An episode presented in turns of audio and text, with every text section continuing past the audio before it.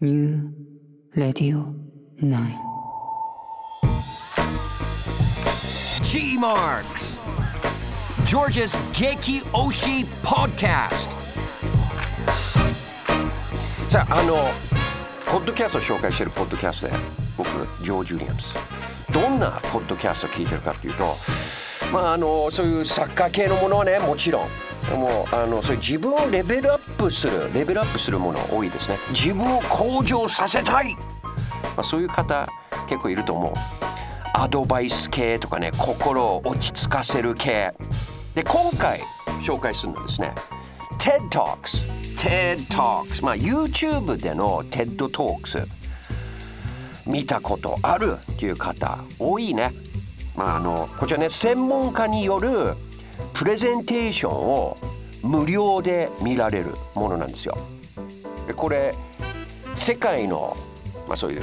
トップに立っているリーダーだったり社会に貢献している人だったりあの新しいムーブメントを巻き起こしたりとか切り開いた人にとってのプレゼンテーションで僕いまだにその TED トークス初めて見た時すごいあの衝撃だった。うん、すごく明確に覚えてまして。で今もねすごいと思うんですよ。だって教育じゃないですか。その人が学んだことをこうなんじゃないかこうなるんじゃないか。僕はこういう私はこういうものを感じてこうなりましたとかそういうような話で。教育だよね。で教育っていうものはまあお金かかる。お金かかるんじゃない？高校も大学も。でも YouTube で見る分俺あの TED Talks お金かかんない。で TED Talks ポッドキャストあるんですよ。TED Talks のポッドキャスト。しかもねこれあの平日は毎日更新されててで長さはねあ大体そういう10分前後78分、ね、のものもあれば16分のものもあるけどあの一口サイズ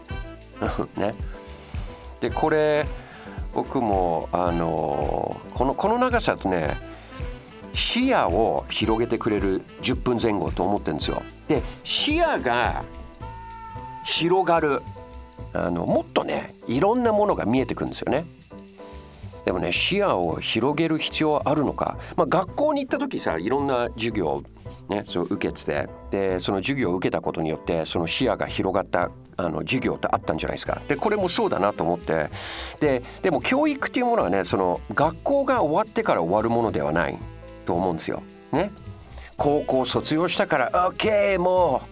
う授業受けなくてまあ確かに授業受けなくてもいいけどでも人生っていう授業が始まるんじゃないですか。だからこういう大学を卒業した高校を卒業した中学を卒業したもういい大人になったから教育っていうものは終わるもんじゃなくてあの何か学ぶことはね一生続くものと、まあ、こう TED Talks とかねそういうアドバイス系の番組とか、まあ、TED Talks 以外にもねそういう番組聞くとそれすごく強く感じるんですよね。であの学ぶ方法ってあのいくらでもあるんじゃない？まあ、専門家のこうやってね専門家のお話を聞くのもその一つの方法だと思うんですよ。でこれって僕あの常に思ってることは昨日の自分より少しでもレベルアップしたいと思ってるんですよ。でそれ素敵じゃない？自分が素敵？な、まあ、そういう考え方？あの例えばね1ヶ月の間で自分の仕事の効率とかをね例えば1ヶ月1%を上げていくとたったの1%じゃんって思われるかもしれないけどでも1年で10%以上なるんじゃない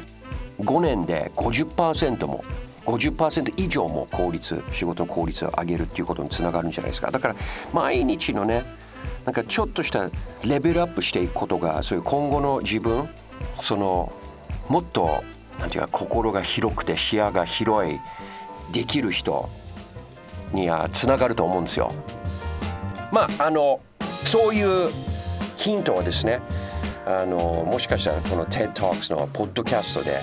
あ、まあ、英語ですがでもまあ語学もねそういうレベルアップになるかもしれないけど